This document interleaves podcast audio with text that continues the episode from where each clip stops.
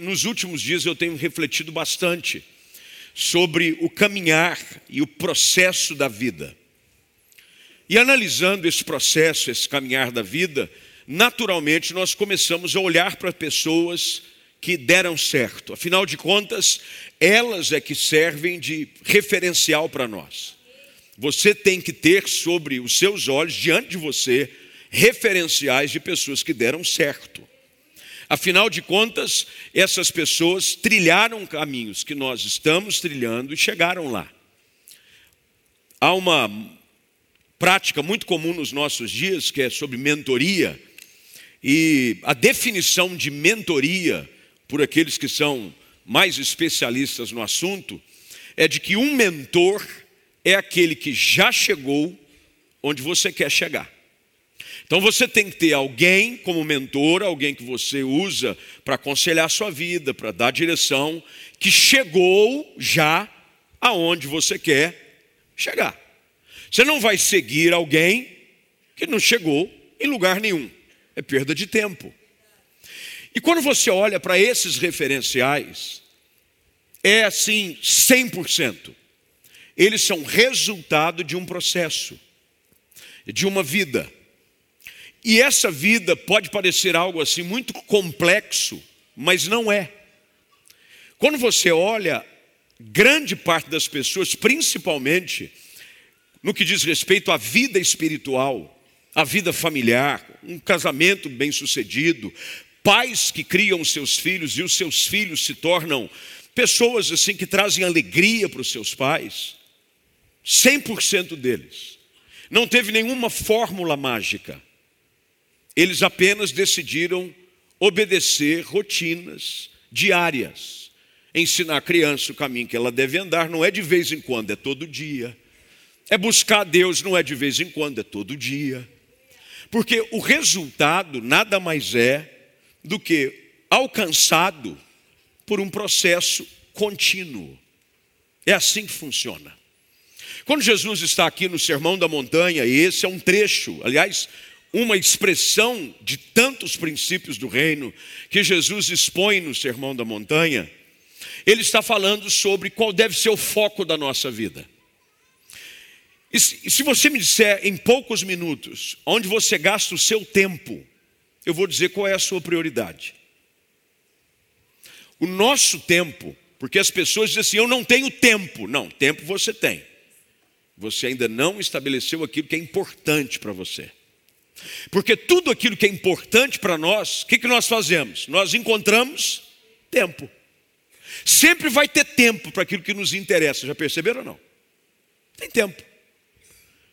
Onde você gasta o seu tempo, define explicitamente aquilo que é importante para você. E Jesus está agora aqui falando o que é importante para Ele, para o reino de Deus. O reino de Deus tem prioridades estabelecidas. O reino de Deus, ele funciona numa ordem. Contrário àquilo que é um, uma teoria da matemática, né, que aliás não é uma teoria, é um princípio da matemática que diz que a ordem dos fatores não altera o produto, no reino de Deus isso não se aplica. No reino de Deus, a ordem dos fatores altera o produto.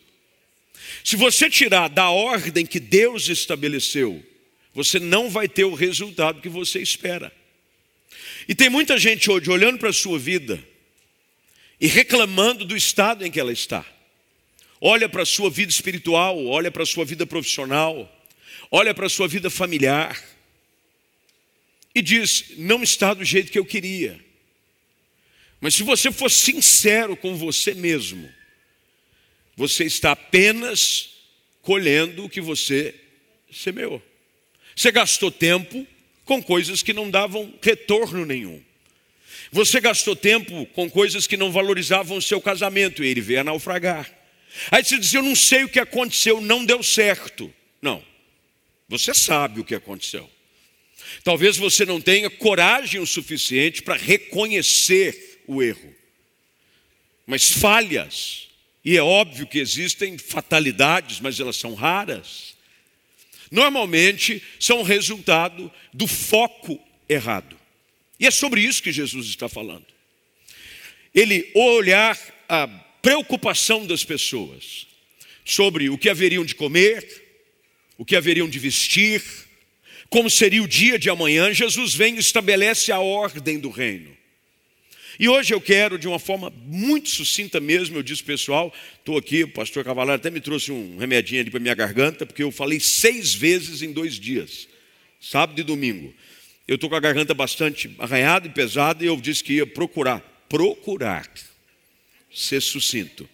É, vamos ver se eu consigo. Eu queria hoje te ajudar a definir as suas prioridades. Porque tem muita gente que não sabe como chegar. E a função de um pastor, de alguém que prega a palavra, é ser um guia espiritual. Eu quero te ajudar a definir as prioridades, não segundo aquilo que você julga importante, não segundo aquilo que eu acho que é o ideal, mas eu quero a luz da palavra de Deus, são palavras de Jesus Cristo a te ajudar a entender quais devem ser as suas prioridades e quais devem ser as ordens destes fatores para você finalmente chegar onde você tanto sonha chegar e mais importante ainda, onde Deus quer te levar. Deus tem para nós um futuro abençoado. Deus sonha com dias felizes para você. Deus quer ver a sua família bendita, você vê o seu casamento florescendo. Deus quer ver você prosperando em tudo. Mas para isso você tem que seguir a ordem estabelecida por Deus. As prioridades que Jesus fala aqui são claras, não estou aqui inventando a roda, mas nós precisamos voltar os nossos olhos para ela, sabe por quê? O mundo vai sempre nos impor algumas urgências.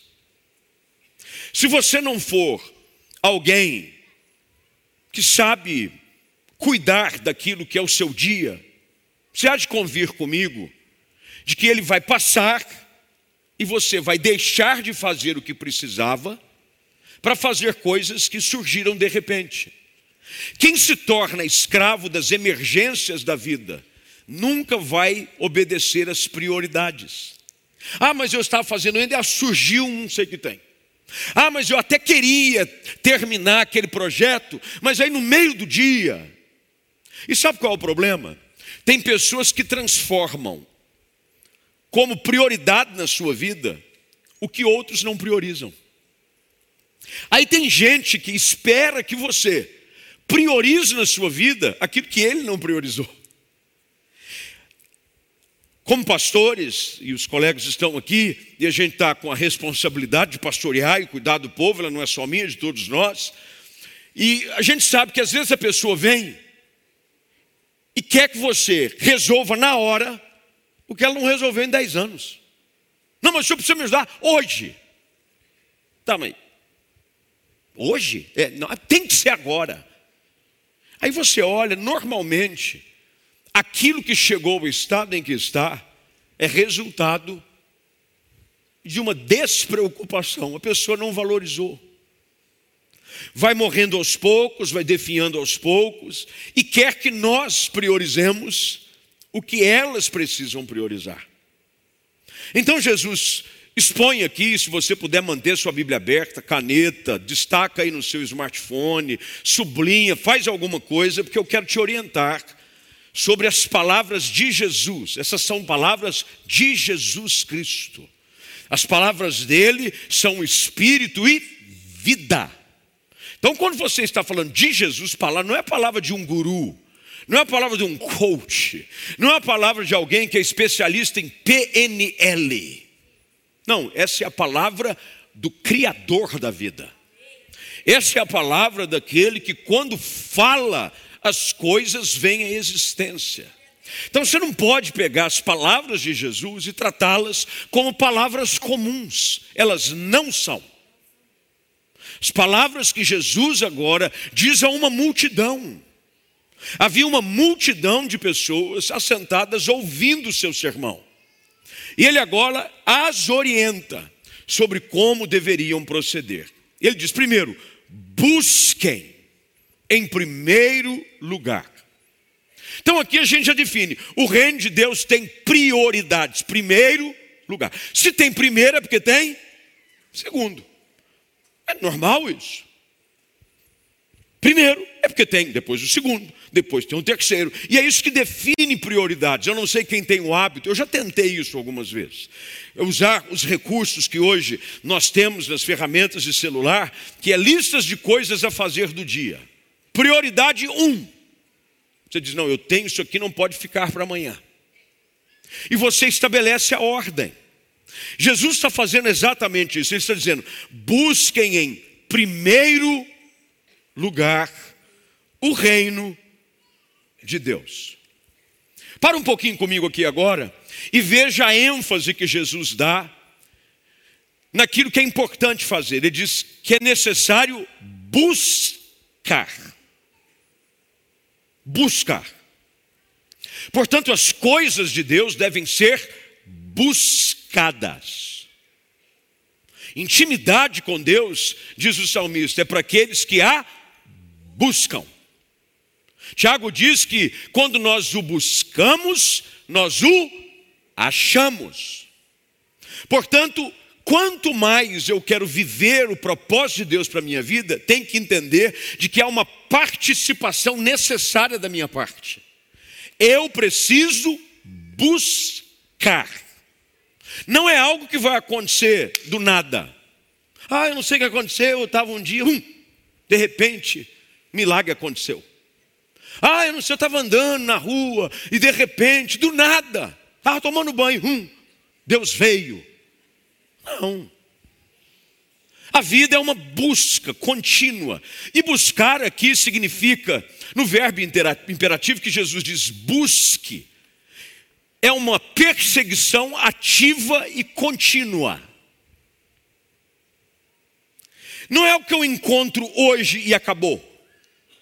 É algo que eu vou descobrindo dia após dia.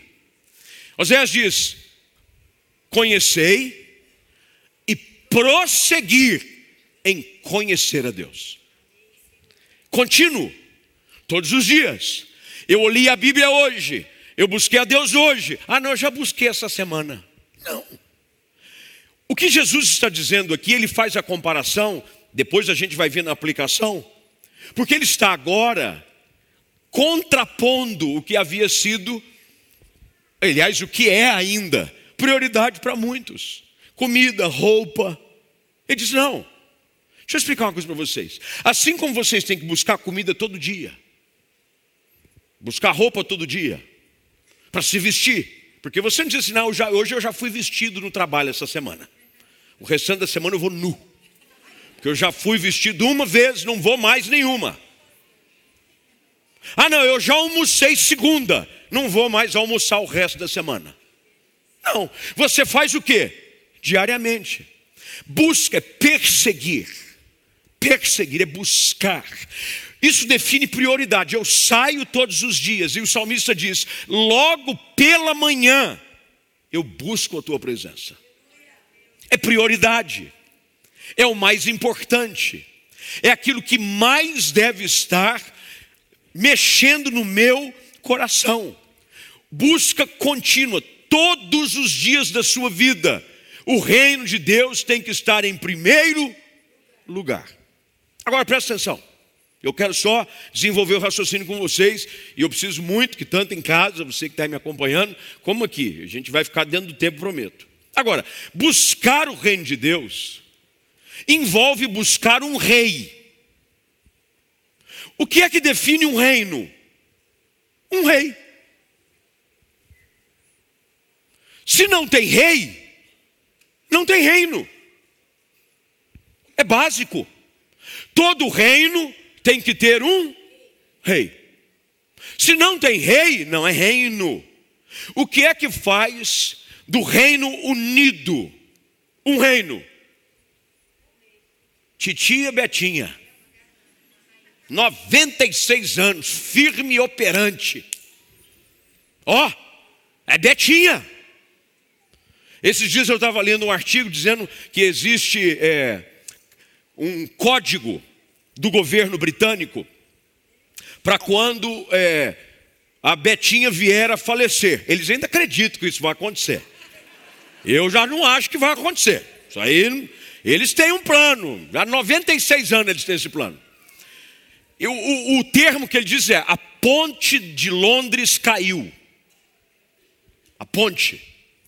E diz que quando ela morre, imediatamente a família é informada e imediatamente o rei, o príncipe Charles, coitado, você imagina se você fosse o Charles esperando para casar? Irmão, já tinha desistido. A mãe dele passando a mão na cabecinha diz assim: Um dia você vai ser rei, meu filho. E o homem está quase 80. E nada. Você um dia vai ser rei, meu filho. Imediatamente, ele é comunicado e assume o reinado. Depois tem a cerimônia da coroação, que pode acontecer meses ou até mais de um ano depois, porque é uma cerimônia. Mas o reino não pode ficar sem um rei. Portanto, buscar o reino envolve diretamente você buscar o rei. É o rei. A sua prioridade de vida deve ser buscar o reino de Deus e aquele que incorpora em si a autoridade desse reino, que é Jesus Cristo. Eu devo buscar todos os dias. Eu devo entregar minha vida a Cristo todos os dias.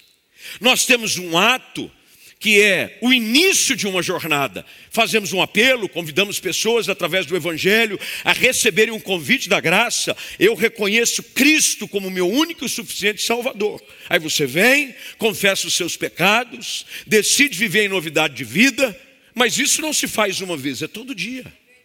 Tem uma música que o Thales Roberto gravou um tempo atrás e a gente até cantou um tempo aqui. Depois o pessoal, se puder cantar, Diego, estou te botando em fria é, dizia: Eu escolho Deus, eu escolho Cristo todo dia, porque todo dia a música diz: O pecado vem e me chama, todos os dias, tem que ser a minha busca, a minha prioridade. Se eu quiser chegar aonde Deus quer me levar, tem que ser o reino de Deus, tem que ser Cristo, todos os dias. Aí tem gente que diz assim: ah, pastor, mas como é que eu me, me relaciono com Cristo todos os dias? Bem, Ele está próximo. Quando você fala com Ele, Ele ouve a sua voz. Você não precisa do ambiente do culto para buscar Deus. O ambiente do culto é um ambiente de celebração, aonde os servos, os súditos de um reino, vêm prestar honras ao seu rei. Deu para entender a diferença? São como essas grandes celebrações que acontecem. Estou usando aqui a figura de, de linguagem e o exemplo do reino britânico, porque é o reino mais longevo que existe e que a maioria conhece. Mas existem situações em que a Betinha passa lá. Agora teve a última que tadinha, ela não conseguiu nem sair na, na, na, na carruagem.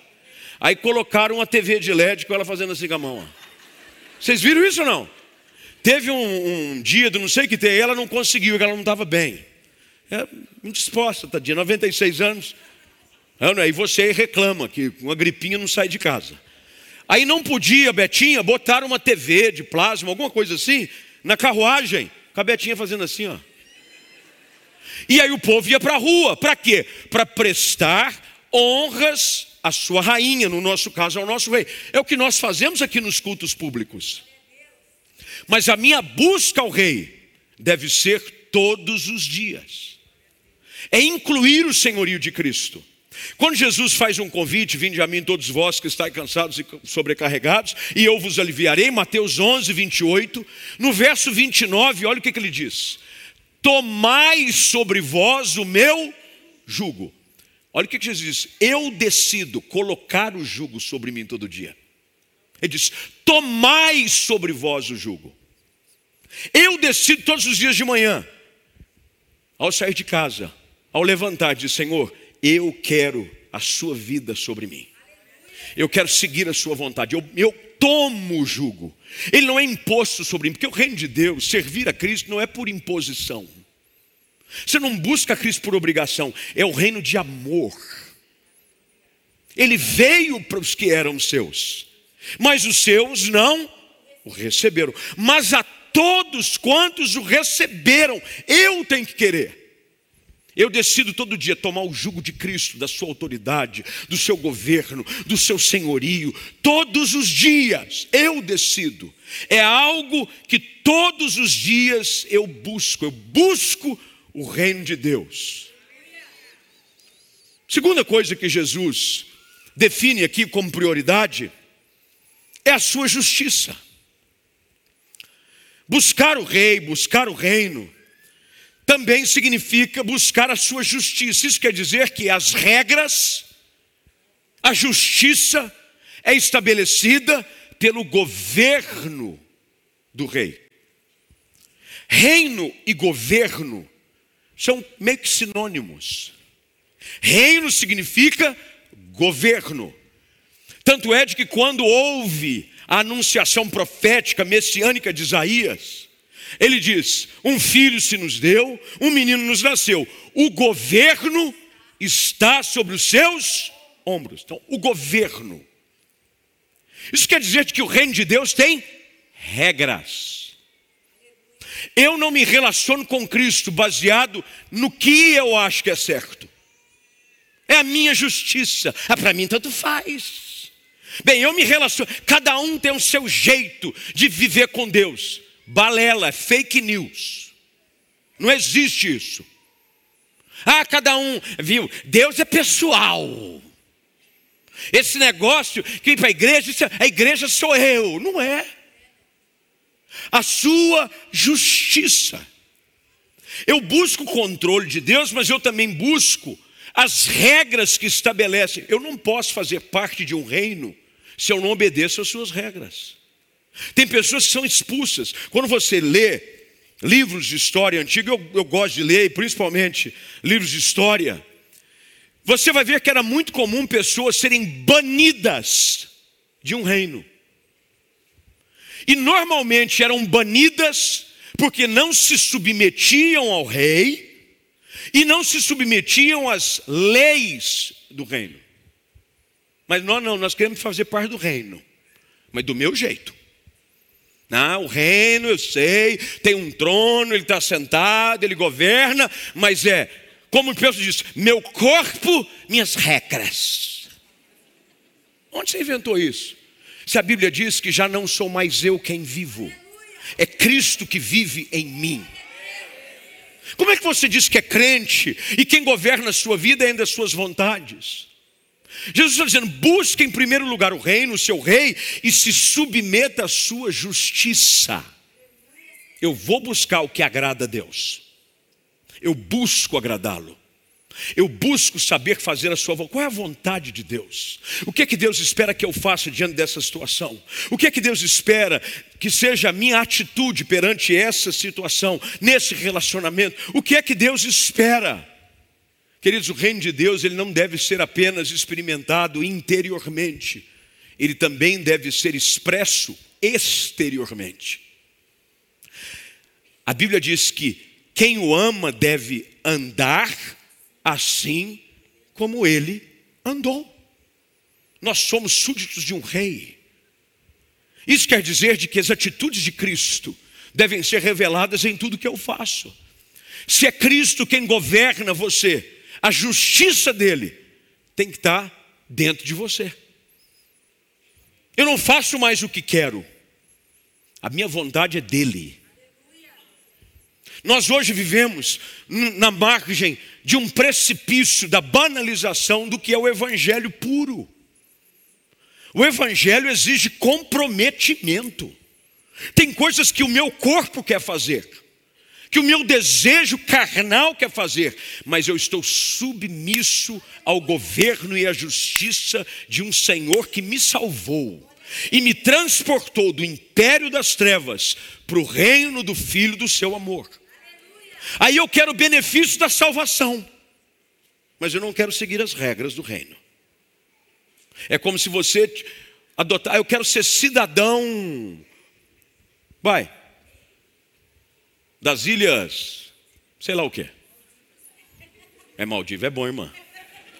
Eu até eu acho que eu ia querer ser. Aí você diz, eu quero benefício. Esse tipo de passaporte, esse tipo de cidadania, me dá direito a entrar em países, eu tenho direito a plano de saúde, tenho direito a ganhar um valor X para manter auxílio gás, auxílio gasolina aditivada. Aí é chique, hein? Beleza, benefício. Aí um dia o reino diz assim: tem guerra.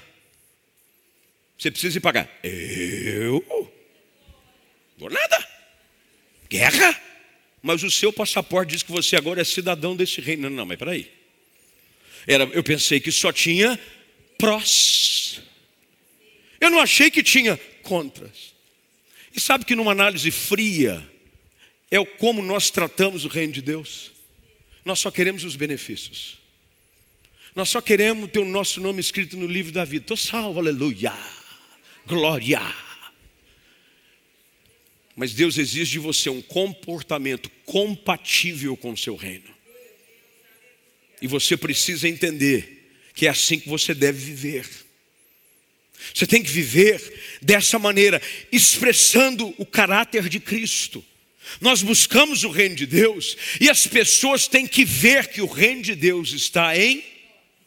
O que Jesus disse? Quando disserem que o reino de Deus está aqui ou está ali, não acreditem, porque ele diz que o reino de Deus está em vós. Isso quer dizer que quando a pessoa olha para mim, ela tem que ver o reinado de Cristo. Ela tem que ver o brasão. Você já foi em lugares aonde está sobre a autoridade de um reino? Tem lá o brasão, diz, sobre o governo de fulano. Embaixada é assim. Você vai em qualquer país. Eu estava fora do país numa ocasião, roubaram meu passaporte, meu da minha esposa. Fui pedir para minha esposa tirar uma foto. Aí eu estava com uma bolsa de tiracolo, tipo a que o Pedro Amadeu usa. Mas a minha era um pouco mais. A do Pedro era meio estranha ainda. Eu já falei para ele: se liberta disso aí. A minha era. Aí eu falei para ela, amor, eu não vou querer tirar foto com, sabe, a tira aqui assim, ia ficar meio esquisito, sabe? Eu falei para ela, pega minha bolsa com o celular. Ela pegou a bolsa, ao invés de colocar no tiracolo dela, ela pegou a bolsa e botou assim no meio da perna, sabe? E fez assim com o celular, ó. E eu todo posudo lá. Tira foto, tira foto. Aí tira outra. Vê se ficou boa. Na hora que ela me devolveu o celular, eu falei: cadê minha bolsa? Passou um filho de Belial, um incircunciso filisteu. Passou e ela nem viu. Levou a bolsa com o meu passaporte, com dela, com carteira, com cartão de crédito. Foi um Deus nos acuda. Aí foi a gente com ela, começou, entrou em desespero. E eu querendo matar aquela mulher. Se, o marido que nunca falou que queria matar a mulher, esse dia um dia vai chegar. Eu falei, vou te... ela desesperada e começou a gritar. E os turistas sem entender nada, mas eles têm os esquemas. A gente andando, teve que andar até uma delegacia para fazer um BO. Falou, não tem jeito, eu tinha que viajar de volta no outro dia. Como é que eu vou entrar no Brasil sem um passaporte que diga que eu sou brasileiro. Não posso chegar lá para embarcar e dizer, eu sou brasileiro, hein? Ó, tá vendo aí? Ó, brasileiro. Você precisa do quê? De um documento que comprove que você é cidadão brasileiro. Não, tem que ir na embaixada. No outro dia de manhã, fomos até a embaixada. Primeira coisa que você vê de longe na rua, uma bandeira hasteada. Quando você entra no prédio, o brasão da República Federativa do Brasil. Qualquer pessoa que passasse na rua, você não precisa dizer onde é que é a embaixada do Brasil? Não, tá, bandeira do lado de fora. Brasão enorme do lado de fora. Querido, conosco tem que ser a mesma coisa. As pessoas têm que perguntar: será que ele é crente? Não, será não. Olha a bandeira do Evangelho hasteada na vida dele. Olha a marca de Cristo. Paulo diz: quanto ao mais ninguém me moleste, eu levo no meu corpo as marcas de Cristo. O sangue de Cristo, tudo que eu faço, quando as pessoas vêm, falam, o jeito de falar, às vezes tem uns crentes que falam, eu sou crente, de dez palavras que ele fala, nove e meia palavrão. Não, você não representa o reino. A sua atitude não é compatível com o reino. Você tem que buscar a justiça de Deus buscar revelar o reino de Deus na sua vida. Porque nós somos a carta escrita. Nós somos, a Bíblia diz que nós somos embaixadores do reino. Cada um de nós é uma pequena embaixada. Quando você vai no seu trabalho, você é território do reino de Cristo. Então, quando você vai lá, as pessoas olham para você e dizem assim: Reino de Cristo. Por quê? Porque tem a marca de Cristo nele. O jeito que ele fala. O jeito... Você chega na, na, na embaixada brasileira, eu entrei. Eu cheguei, a linguagem. Eles falavam o quê? Japonês lá dentro? passaporte. Na hora que eu entrei no, no, no consulado, o que, que eles falavam? Português. Porque a linguagem daquele governo é a linguagem de uma nação. A nossa linguagem é a linguagem da palavra. Tem coisas que não ficam bem nos teus, não compete ser é cidadão de outro reino. Você tem que mudar o seu linguajar, o seu vocabulário tem que ser outro. Você mudou. Busque isso. Agora, isso é uma busca, prioridade na sua vida. Não, eu tenho que me olhar. Não, eu não posso mais ser. Eu sou crente agora. Tem hora que nós esquecemos que é crente. Fala a verdade. Aí tem não, não, não o velho homem está querendo ressuscitar. Você já teve assim os momentos assim, quase que eu esqueci que eu sou crente. Que dá vontade às vezes, sabe, aqueles momentos em que você diz, não posso. Eu sou representante do reino, porque quando as pessoas olham para mim, precisam ver Cristo. Busque a prioridade na sua vida. Busque o reino de Deus, a sua justiça. Eu tenho que buscar cada dia mais ser parecido com Cristo. Quando eu faço essas coisas, a provisão vem naturalmente. Porque quando você é adotado por um reino, esse reino cuida de você. É isso que Jesus está dizendo. Se você vier para o meu reino, não se preocupe. Eu, o rei, vou prover para você as suas necessidades. Por que, que há tanta disputa política por aí? Ah, eu não tenho creche para os meus filhos. Ah, eu não tenho saúde pública. Eu pago tanto imposto. Porque a reclamação qual é? É obrigação do governo. Espera-se que o governo cuide do seu povo. Mas o reino de Deus não precisa ter essa briga. A provisão infinita. Ele diz: se você se colocar debaixo do meu reino, se você estabelecer o meu reinado sobre a sua vida, se você andar segundo as leis do meu reino, a minha justiça, todas essas coisas lhe serão dadas. Isso quer dizer que eu não preciso, eu só eu sou servo do Rei Jesus eu sou cidadão do reino de Deus. E quando você chega em algum lugar, é por isso que Jesus disse: tudo que você precisar, pede, porque eu vou te dar. Ele não vai te dar pelos seus méritos. Não, mas eu trabalhei muito. Ele disse: não, não, é porque você faz parte do meu reino. E porque você faz parte do meu reino, eu que sou o rei, proverei para você as suas necessidades. Por que, que Paulo escreve agradecendo aos filipenses? Quando uma oferta é enviada por um trabalho que ele faz no plantio de uma outra igreja. Ele diz: Olha, eu recebi o que foi enviado por vocês. Sou muito grato. Ele não diz assim, eu vou pagar, fica tranquilo. O que, que ele diz? O meu Deus, segundo a sua riqueza em glória, há de prover em Cristo Jesus. Ele estabelece o reino, quem o fundamentou e quem o governa. Ele diz: há de suprir em Cristo Jesus cada uma das suas necessidades. Meu irmão, ser crente não é, não é o que você pensa de vir em culto, de simplesmente colocar um rótulo e dizer: sou evangélico. Ser crente é participar de um reino, é buscá-lo em primeiro, é estabelecer prioridade. A minha vontade. Paulo escreve isso a Timóteo, eu termino aqui porque meu tempo foi embora. Quando ele está explicando para aquele jovem pastor quais deveriam ser as suas prioridades, ele diz: Ô Timóteo, na sua segunda carta, capítulo 2, versículo 3 ou 4, ele diz: Nenhum soldado deve se preocupar com as coisas desse mundo. Antes, a sua prioridade deve, faz, deve ser fazer a vontade daquele que o arregimentou. A nossa busca, prioridade, é buscar Deus. Se você colocar Deus em primeiro lugar, se você decidir andar segundo a vontade de Deus, buscar pureza, santidade, mudar de vida para valer, tudo que você está preocupado aí. E a Bíblia diz aqui, quando Jesus se refere, essas coisas, aí você vai lá no versículo de número 25, a preocupação com as coisas do dia a dia, com o que você vai comer, com o que você vai beber e o que você vai vestir. Você já percebeu que isso aqui são as bases de qualquer reino? É prover o básico. Ele diz: essas coisas seriam dadas. Se você está. Sabe qual é o nosso problema? A gente está atrás dessas coisas.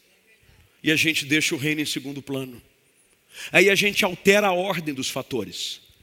Aí não tem um resultado. Aí sabe o que acontece? Você tem que desesperadamente buscar provisão.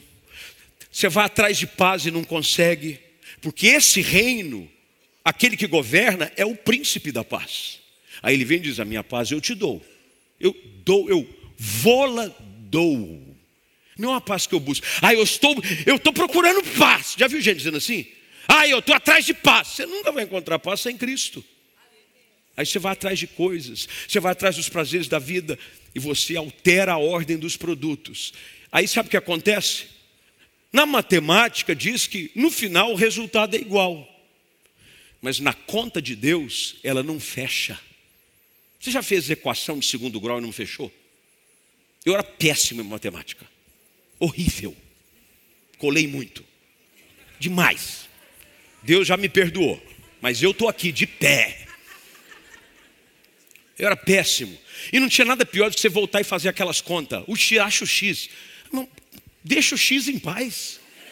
Deixa o X lá, o que está atrás do X? O X está quieto. Tem que achar o X da equação e buscava o X. Aí fazia a conta, voltava, pagava. E às vezes, com aquelas borrachas, sabe aquelas borrachas duas cores? Vermelho e azul. Você passava, rasgava a folha. Apagava, voltava, apagava. Não chegava nunca. A conta não fechava. Meu irmão, tem gente que dá igual aquele papel meu. A vida está tão, ó, de tanto que você já tentou apagar e começar de novo. Ó, você pega a borracha e tenta, agora vai. Aí você tenta do seu jeito, agora vai. Mas você não seguiu a, or, a regra. Jesus tem um destino maravilhoso para você. E Ele quer fazer isso na sua vida hoje